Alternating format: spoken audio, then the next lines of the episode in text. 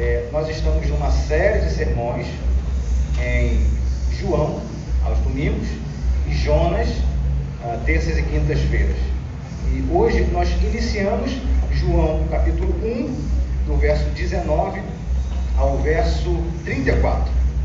E o título da nossa reflexão é Vivendo como Testemunhas de Jesus. Aliás, eu comentava pela manhã, e vou reforçar agora, os irmãos que são líderes de área, a gente está tentando ajeitar aí a data de agenda para que a gente se reúna, mas se puderem essa semana, antes da gente se reunir, pensem é, uma folha de papel, né?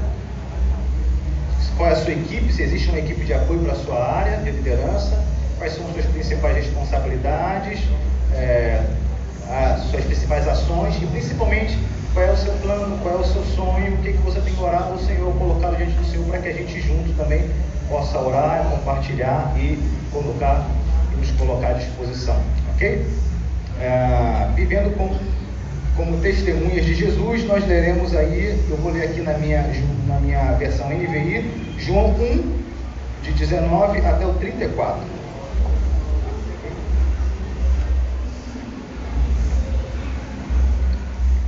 Esse foi o testemunho de João, quando os judeus de Jerusalém enviaram sacerdotes e levitas para lhe perguntarem quem ele era. Ele confessou e não negou, declarou abertamente: Não sou Cristo. Perguntaram-lhe: Então, quem é você? É Elias? Ele disse: Não sou. É o profeta? Ele respondeu: Não. Finalmente perguntaram: Quem é você? Dê-nos uma resposta para que a levemos àqueles que nos enviaram que diz você acerca de si próprio? João respondeu com as palavras do profeta Isaías: Eu sou a voz do que clama no deserto, faça um caminho reto para o Senhor. Alguns fariseus que tinham sido enviados interrogaram-no: Então, por que você batiza se não é o Cristo, nem Elias, nem o profeta? Respondeu João: Eu batizo em água mas entre vocês está alguém que vocês não conhecem. Aqui, ele é aquele que vem depois de mim, cujas correias das sandálias não sou digno de desamarrar. Tudo isso aconteceu em Betânia, do outro lado do Jordão, onde João estava batizando. No dia seguinte, João viu Jesus se aproximando-se e disse: Vejam, é o Cordeiro de Deus que tira o pecado do mundo. Este é aquele a quem eu me referi quando disse: Vem depois de mim um homem que é superior a mim, porque já existia antes de mim. Eu mesmo não o conhecia, mas por isso é que vim batizando com água, para que ele viesse a ser revelado a Israel. Então João deu o seguinte testemunho: Eu vi o Espírito descer do céu como uma pomba e permanecer sobre ele. Eu não teria reconhecido se aquele que me enviou para batizar com água não me tivesse dito Aquele sobre quem você vir o Espírito descer e permanecer, esse é o que batiza com Espírito Santo. Eu vi e testifico que este é o Filho de Deus. Aleluia. Amém. Pela leitura da sua santa palavra. Ah, oremos. Santo, santo, santo é o Senhor dos exércitos. Toda a glória, sua glória está sobre toda a terra, Senhor. Ó Senhor, nós que somos pequeninos, menor do que uma gota no oceano, menor do que uma areia na areia da praia, nós clamamos ao Senhor pela tua misericórdia nesse momento, Senhor. Ajuda-nos a compreender a tua palavra, ajuda-nos a entender a tua mensagem, Senhor. Tudo aquilo que for dito aqui que não vem de ti, que se o apague de nossas memórias Ó oh, Pai, que o Senhor cresça para que a gente diminua e assim possamos viver conforme aquilo que lhe apraz. Nós oramos agradecidos por tudo e no nome de Jesus. Amém e amém. Pela manhã nós pensamos sobre testemunho. O que é ser testemunha? O que é testemunhar? Ah, com base no texto que nós lemos. E nós dividimos em duas partes.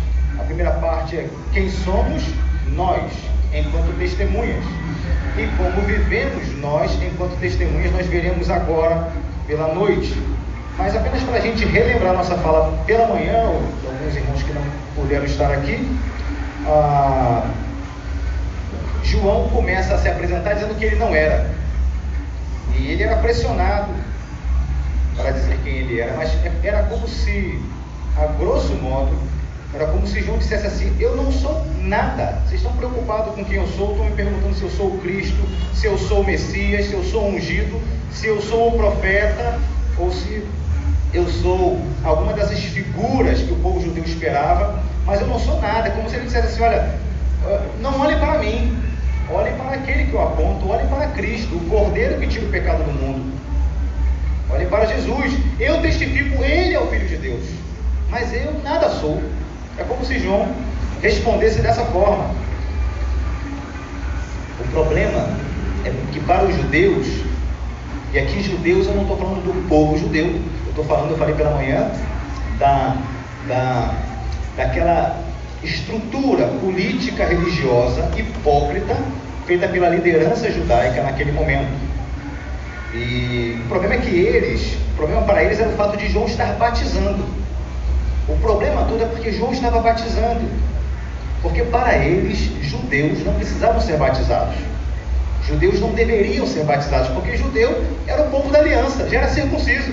Não precisava mais ser batizado. Que negócio é esse de você batizar nosso povo? Isso que era o estranho, esse é que era o problema. Apenas os prosélitos eram batizados. Prosélitos são os novos convertidos, pessoas que não nasceram, não nasceu judeu, mas era convertido. Esses poderiam ser batizados.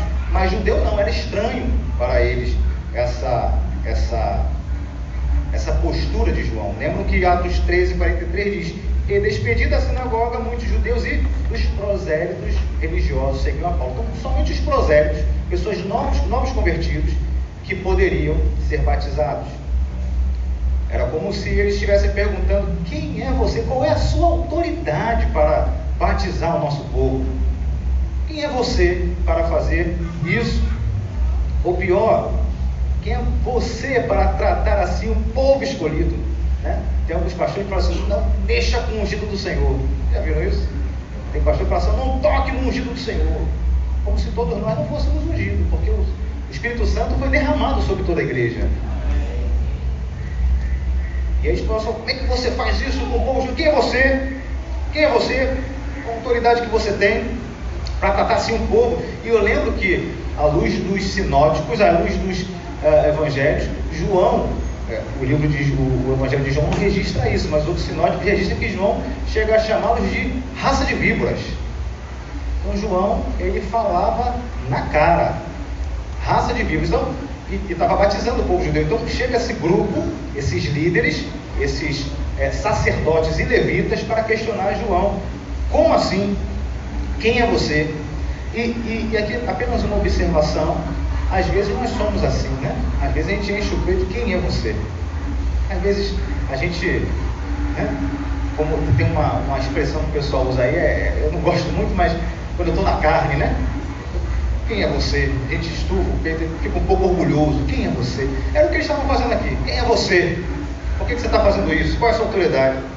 E João, ele tinha autoridade. João era muito ouvido naquela época. Mas ele não deu assim nenhuma carteirada. Ele não falou assim, não, eu sou isso, isso, isso. Não. Ele falou, eu não sou isso, eu não sou isso, eu não sou isso. E ele fala assim, ele fala indiretamente, e a gente vai entender isso, João estava falando para eles assim, olha, eu sou indigno. O pessoal fala assim, com que autoridade você faz isso? Ele fala assim, não, não é autoridade, eu sou indigno. Como é que João fala que é indigno? Vocês não viram essa palavra indigno aqui, mas à luz do contexto da época, ele está falando que ele é indigno. O verso 27 diz assim: Ele, ele está apontando para Jesus, ele é aquele que vem depois de mim, cujas correias das sandálias, não sou digno de desamarrar. Isso aponta para a divindade do Senhor Jesus, para a deidade, para a divindade do Senhor Jesus. Mas ao mesmo tempo que aponta para a divindade do Senhor Jesus, aponta para ele mesmo, como homem indigno que é diante do nosso Senhor. Por quê? Naquele tempo, era normal um discípulo, um aprendiz, fazer tudo para o seu mestre. Então você tinha um mestre que lhe ensinava e o discípulo, o aprendiz, fazia tudo, tudo. Limpava, fazia o que, o que o mestre mandasse, ele faria. A única coisa, a única coisa que um discípulo, a única coisa que um aprendiz não fazia era tirar as sandálias do seu mestre. Porque tirar a sandália era o mais baixo serviço. Era somente para escravo. Somente escravo desamarrava as sandálias.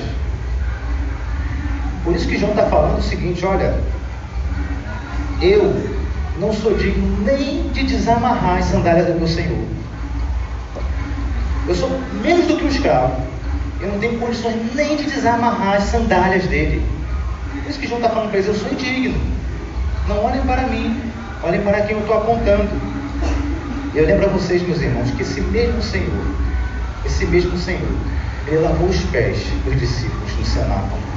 Esse mesmo Senhor, grandioso esse Senhor Jesus, ele sendo Deus, ele se humilha a ponto de lavar os pés dos seus discípulos. Por isso que Pedro acha estranho, não, Senhor. Mas você está mostrando que ele veio na sua primeira vida para servir. De modo que João se apresenta como um homem indigno, menor do que um escravo. Ele fala: não sou nem digno de fazer isso. Talvez João tenha lembrado do texto de Isaías 40, do verso 14 ao 18, fala assim: A quem o Senhor consultou que pudesse esclarecê-lo e que lhe disse e que lhe ensinasse a julgar com justiça? Quem lhe ensinou conhecimento ou lhe aponta o caminho da sabedoria? Na verdade, as nações são como a gota que sobra do balde. Para eles são como o pó que resta na balança. Para ele as ilhas não passam de um grão de areia. Diante da grandeza do nosso Senhor, nada somos. Pequeninos. Lucas traduz isso em Atos 17, 28, dizendo da seguinte forma: Pois nele vivemos, nos movemos e existimos. Nada podemos fazer sem o Senhor. O que eu quero dizer é: não existe espaço para orgulho na vida de um crente. É um contrassenso. É algo estranho para a vida de um crente, o orgulho. E João entendia isso. Já foi dito que o pecado essencial, não é o pecado original, o pecado essencial é o orgulho. O que quer dizer isso? Significa que todo pecado tem na sua base o orgulho. Foi assim em Gênesis 3, quando ela olhou para a fruta e decidiu que era bom. Decidiu, eu decido, eu faço, eu entendo e eu faço. Orgulho, todo pecado tem na sua base o orgulho. Podem procurar, é o pecado essencial. E o orgulho é um contrassenso a vida do cristão. Mas o orgulho é uma luta diária de todos nós, porque em algum aspecto a gente pode ser orgulhoso. Em algum aspecto, em alguma, algum grau de grandeza, a gente pode se ver envolto a uma postura orgulhosa. Para si, às vezes para com o outro, né? com o filho, com a esposa, com o pai, ou com a gente mesmo. É uma luta constante, mas João entendia isso. E aí a gente entra de fato na outra, na outra parte do que a gente queria falar, que é uma vez entendendo o que nós somos, pequeninos, frágeis, dependentes do nosso Senhor, como testificamos? E a gente tinha ficado de pensar, de refletir hoje à noite como testificamos à luz do texto que a gente leu. A primeira ação, a primeira orientação que a palavra nos traz quanto a como testificar, como ser testemunha, a palavra que eu destaco é clamar. Clamar.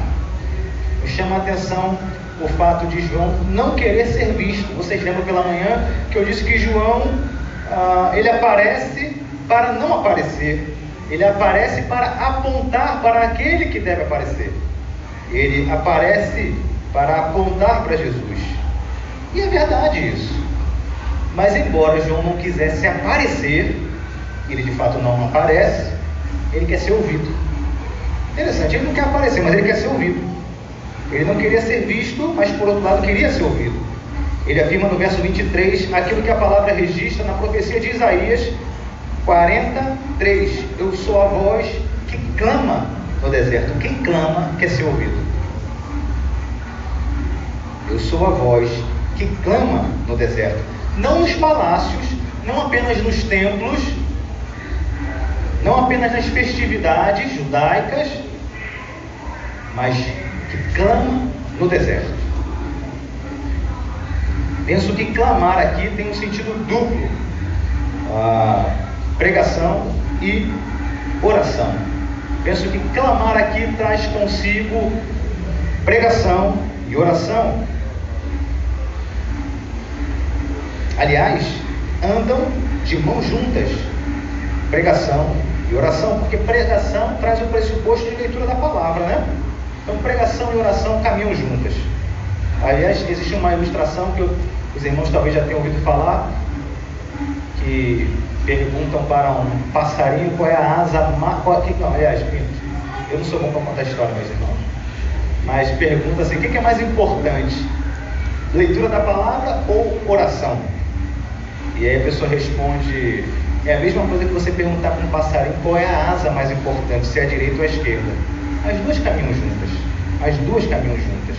De forma que o clamar aqui tem pregação e oração embutidas. Portanto, clamar ao Pai pela misericórdia e conversão dos perdidos, oração. E clamar através da pregação da palavra para a salvação dos perdidos. Percebe? As duas, os dois clamores, um é um clamor que sobe, clamando por misericórdia para os perdidos, o outro é o clamor que é horizontal para que a palavra seja compreendida, ouvida e aquelas pessoas possam crer. O testemunho precisa ser verbal. É isso que João está falando para nós. O testemunho, a testemunha do Senhor Jesus tem que ser verbal. Eu sou a voz que clama no deserto. O testemunho precisa ser acompanhado de palavras proferidas. Eu falo isso porque eu já ouvi, acho que eu já falei aqui, mas eu acho tão bonito. O pessoal fala assim: olha, ah, seja um cristão e, se for necessário, você prega até com a palavra, dizendo que a gente deve ser exemplo. Não é isso que a palavra de Deus diz. A palavra de Deus diz que a gente deve pregar. Agora, eu não posso é pregar e ter uma vida diferente daquilo que eu prego, porque aí é uma incoerência. Mas eu não tenho que ser exemplo e ficar calado. Não é isso que a palavra de Deus nos orienta. A palavra de Deus nos orienta a pregar, a abrir a boca e proferir Romanos ah, 10, 17 fala: a fé vem por ouvir a mensagem. Está claro para nós. E a mensagem é ouvida mediante a palavra de Cristo. Portanto, a clamar aqui no sentido de testemunho verbal, a testemunha do Senhor Jesus precisa abrir a sua boca para clamar, para pregar ao Senhor. Oração e pregação da palavra. Ah, mas eu sou tímido. Eu entendo. Eu também sou tímido. Mas aí é um problema com o Senhor.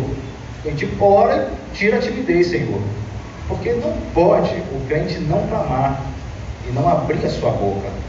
É uma ordem do Senhor. Eu não tenho o dom, não é dom, é uma ordem do Senhor. Abrir a boca e clamar ao Senhor. Onde você tem clamado, meu irmão? João clamava no deserto. Não era em templos, festividades, no palácio. Ele não era um profeta palaciano, ele clamava no deserto. Olha, nós fomos chamados para ser luz. Não é isso? Nós cantamos aqui, se não me engano, a gente cantou. Luz ao sol de meio-dia é muito fácil. Dia, um solzão. Nós somos chamados, nós chamados para ser luz nas trevas é onde nós chegamos e as trevas são dissipadas. Foi assim que o Senhor Jesus fez. No meio-dia, então para pregar onde carecem da pregação da palavra.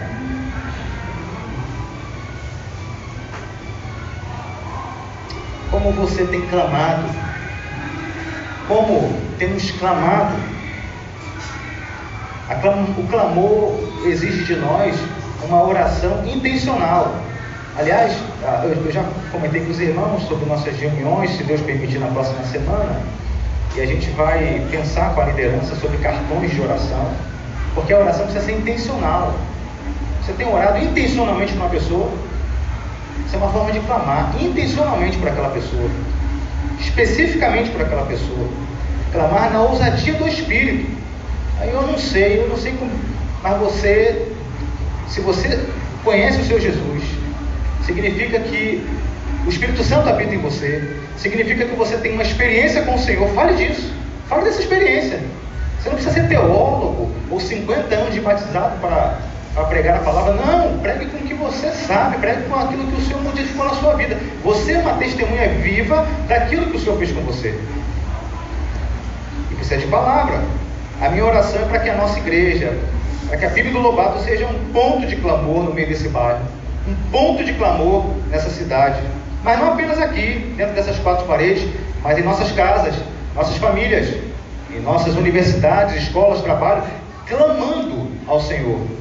E lembro que clamando verticalmente, em oração pela vida dessas pessoas, e clamando horizontalmente, verbalmente, é a voz que clama, pregando a palavra do Senhor, para a honra e glória do nosso Deus.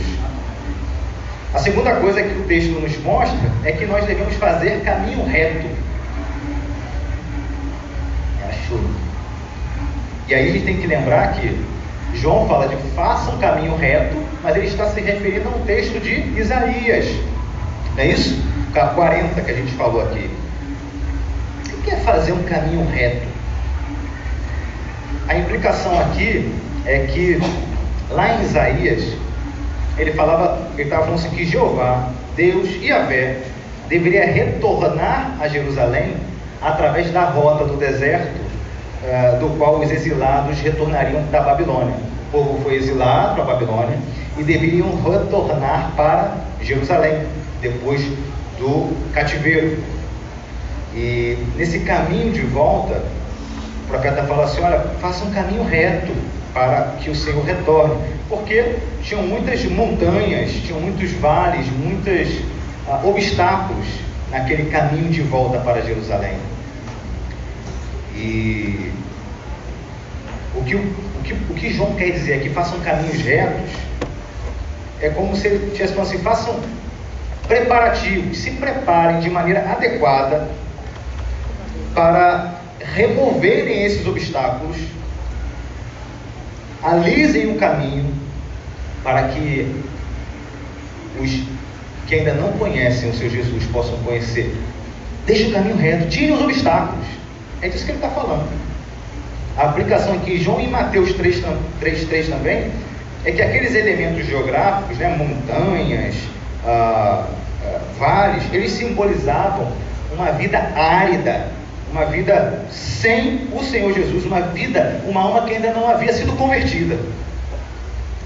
As montanhas representam ali o orgulho carnal, a pessoa de coração duro, que ainda não conheceu o Senhor Jesus.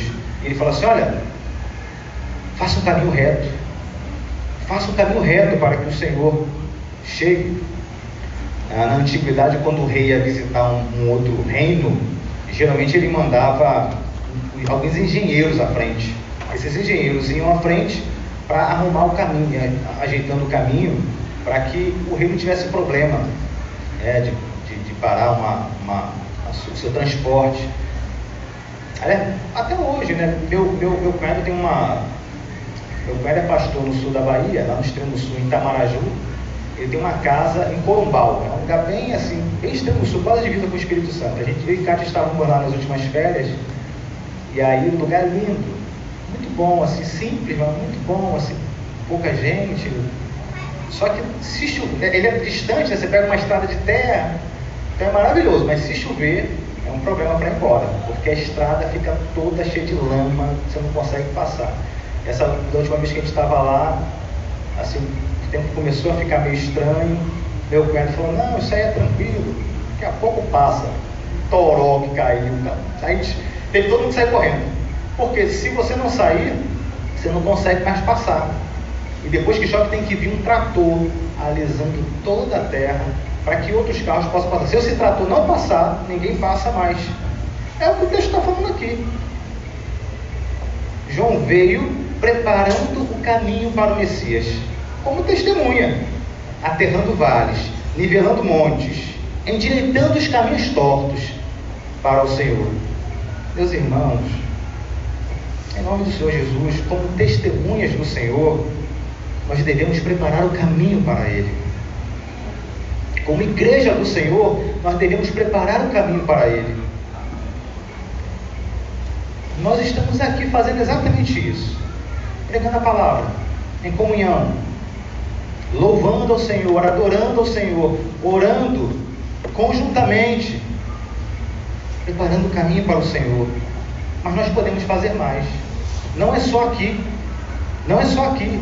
Eu lembro que esses tratores, quando passam lá para arrumar o lugar, é Corumbá o nome do lugar. O pessoal está na lama. O pessoal está na lama. Para arrumar, o pessoal tem que entrar na lama.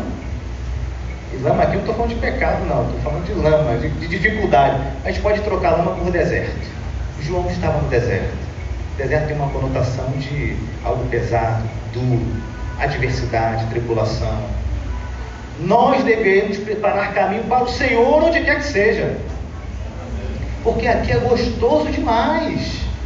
Meus irmãos, eu, eu comecei falando para vocês aqui. A gente sente saudade de algumas pessoas que a gente não vê. É gostoso demais a gente estar aqui. Ó oh, Senhor, vamos para a igreja. Eu sou um pouco ansioso? Vamos para a igreja logo.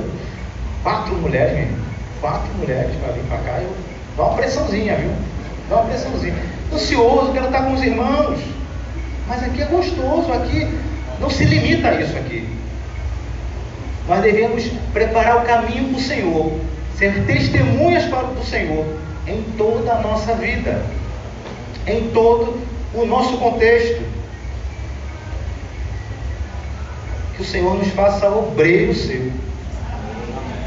Engenheiros, né? Os reis tinham engenheiros que iam à frente para preparar o caminho. Que o Senhor nos faça ser engenheiro. Me permita, Senhor, permita-nos, nos capacita, Senhor, para preparar caminho reto para o Rei dos Reis, aqui através da Bíblia do Lobato, em nome do Senhor Jesus. Mas também João traz uma outra verdade para nós como testemunhas do Senhor Jesus. Nós devemos batizar. E aí ele faz uma diferença aqui entre batismo em água e eu falei com os irmãos pela manhã que algumas versões têm batismo com água.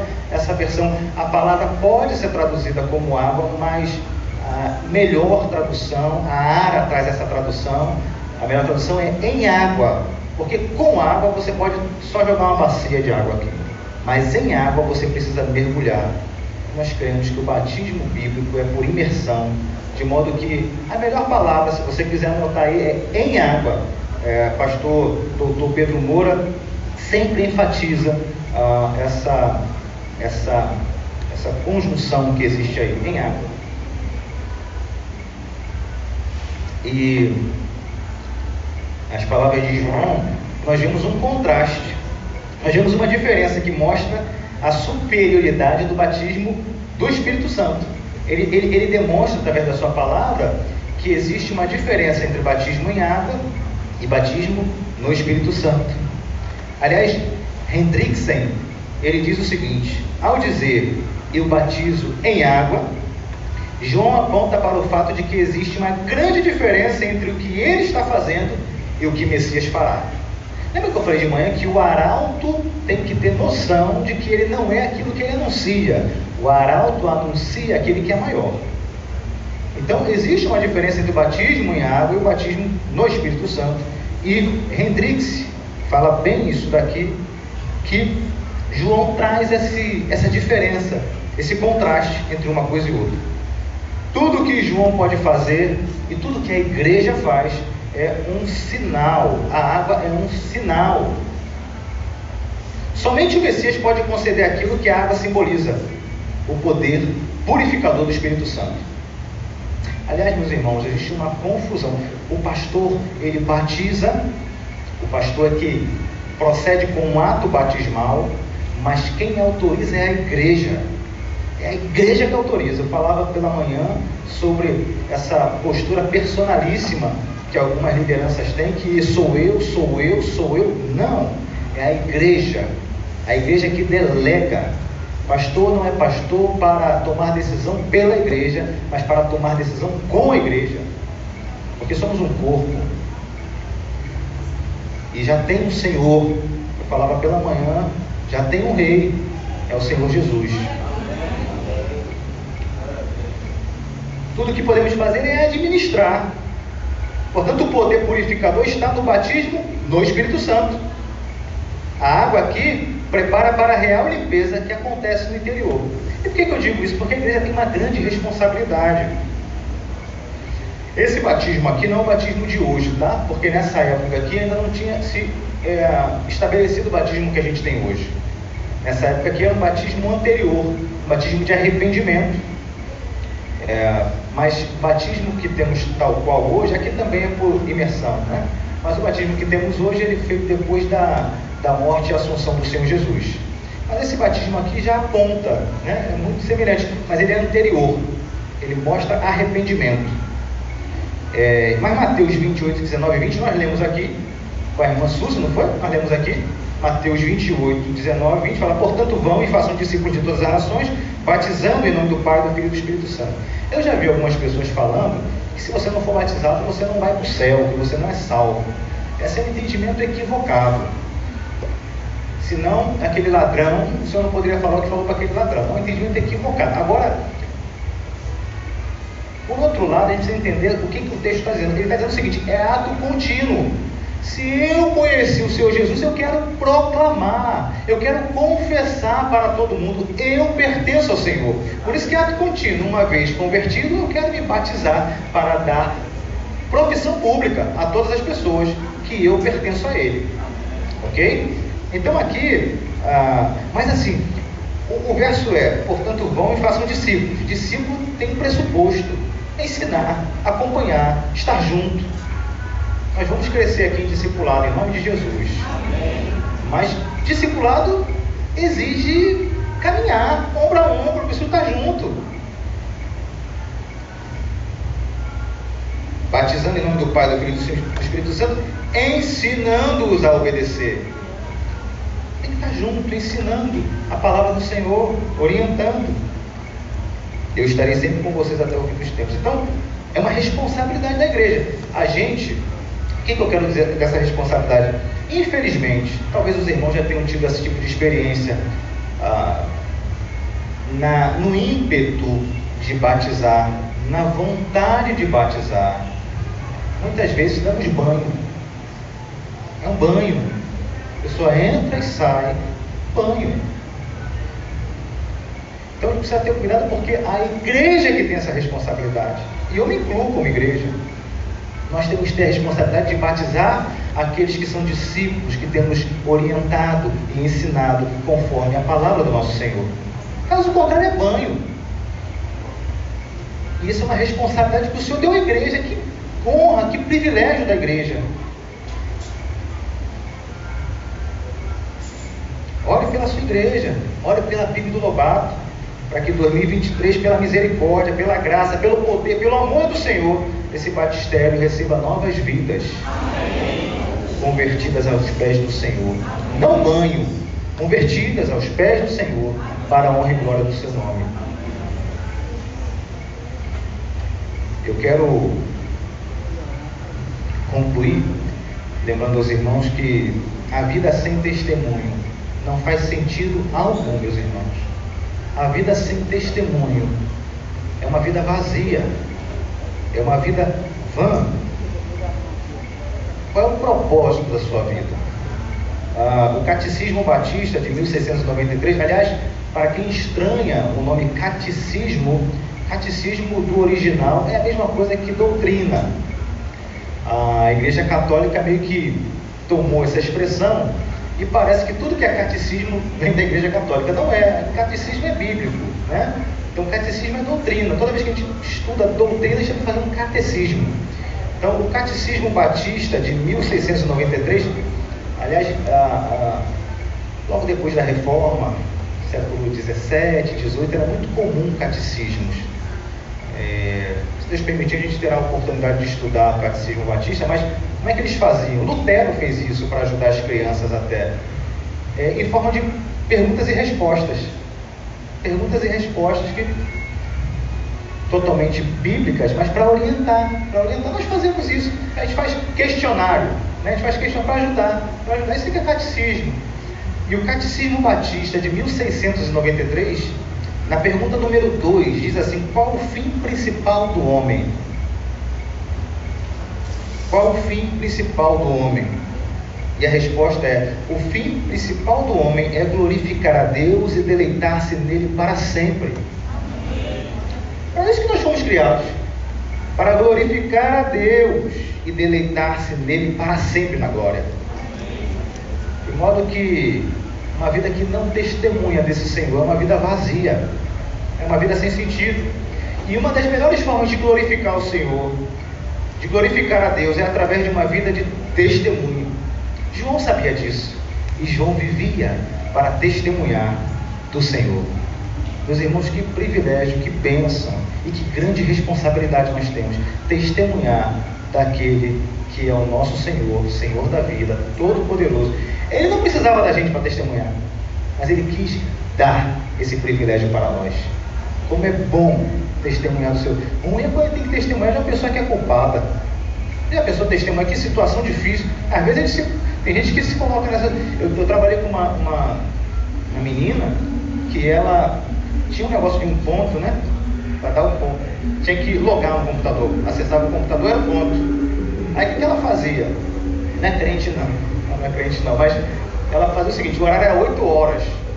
Ela chegava todo dia às 8 e meia. Ela não se, não se programava, né? Ela não se programava, não se preparava. Todo dia eu chegava às 8 e meia. Mas quando estava 8 horas, ela ligava para um colega que estava lá e falava assim, ó, bota minha senha no computador aí. Bota minha senha no computador. Para que ela não aparecesse que chegou 8 e meia. Ela parecia que chegou 8 horas, porque a, amiga colocava a senha. Um dia esse negócio deu ruim. E o pessoal chamou lá para conversar. Aí a amiga teve que ir, né, para falar. Você está logando aí, você que está conectando no computador, aí é que é o problema de você testemunhar. É, eu tô, eu tô. As duas foram demitidas. Mas nós somos chamados a testemunhar do Senhor Jesus. Nós somos chamados a testemunhar do nosso Senhor, que mesmo sendo Deus, se fez homem por amor a nós. Quem somos, meus irmãos? Somos testemunhas, somos arautos do Senhor. Anunciamos e apontamos para o Senhor Jesus em tudo. Ele que é digno, Ele que é Senhor, Ele que salva, Ele que é poderoso, Ele que é majestoso, Ele é o Senhor da igreja, Ele é o Senhor de nossas vidas, é Ele que dirige, Ele, Ele, Ele e não nós. Como testificamos, como testemunhamos, clamando, pregando e orando, pregando e orando, clamando ao Senhor. Não somos nós que fazemos nada, é o Senhor que faz tudo através de nós. Clamando é pregando e orando, fazendo um caminho reto. E se vocês quiserem trocar a palavra de fazer um caminho reto, podemos trocar por vida de santidade, aplanando o caminho para o retorno do nosso Senhor e batizando. Batizando é fazendo discípulos, é ensinando, fazendo discípulos, é ensinando, ombro a ombro, ombro a ombro. Igreja do Lobato, ombro a ombro, junto, discipulando, crescendo junto. Meus irmãos, a gente poderia resumir isso daqui, então, praticamente o resumo disso daqui é viver o Evangelho. Clamar, caminho reto, discipulado é viver o Evangelho. É para isso que nós fomos chamados para viver o Evangelho, à luz da palavra do Senhor, para a edificação da igreja e glorificação do nome do nosso Senhor. Vamos orar, meus irmãos. Pai bendito, Tu és tão bom para nós, Senhor. Como é bom, Senhor, poder ter uma vida de intimidade contigo, Senhor. Nós que éramos teus inimigos, nada podemos fazer sem o Senhor, mas o Senhor, o Senhor mesmo foi quem nos chamou. Através do teu Santo Espírito, o Senhor abriu nossos olhos. O Senhor nos deu condições de enxergar, de tal maneira que hoje nós podemos te chamar de Pai. Pai, nós podemos ainda ser tuas testemunhas. Que privilégio, Senhor. E nós aprendemos aqui que testemunhar significa ah, a gente apontar para Jesus. E queremos clamar ao Senhor que tudo em nossas vidas aponte para o Senhor Jesus. Nós aprendemos também à luz da tua palavra, Senhor, que devemos clamar, ou seja, pregar e orar. Ajuda-nos, Senhor, dá intrepidez, dá coragem. Ajuda-nos a pregar a tua palavra, ajuda a ter vida de oração, Senhor. Aprendemos que devemos fazer caminho reto, Senhor, vida de santidade, Pai. Ó Senhor, o Senhor conhece cada coração aqui, o Senhor conhece o meu coração. Ó Senhor, tira tudo que não te louva, Senhor, tira tudo que não te adora. Tira todas as práticas que não dão prazer ao Senhor, para que de fato tenhamos vida de santidade, Pai. Mas ainda, Senhor, nós queremos batizar. Como igreja do Senhor Jesus, queremos batizar sim, batizar conforme o preceito bíblico, que parte do pressuposto de discipulado, de ensino, que essa igreja, Senhor, que nós, como igreja do Senhor Jesus, possamos batizar, ensinando a palavra verdadeira, discipulando, acompanhando, para crescimento, Senhor, do teu reino, Senhor. Ó Pai, nos ajude, porque sozinho nós não somos capazes, Senhor. Nós clamamos a Ti porque o Senhor é o único que é capaz. Ó Senhor, nessa semana que se inicia, que tudo em nossas vidas de fato apontem para Ti, Pai. Ser conosco, ser propício a PIB do Lobato, para ser uma igreja que testifica do Senhor Jesus. Nós oramos, Senhor, em nome do Senhor Jesus. Amém. Amém. Agora, que a graça do Senhor Jesus, o amor de Deus e a comunhão do Espírito Santo seja com todos nós. Amém e amém.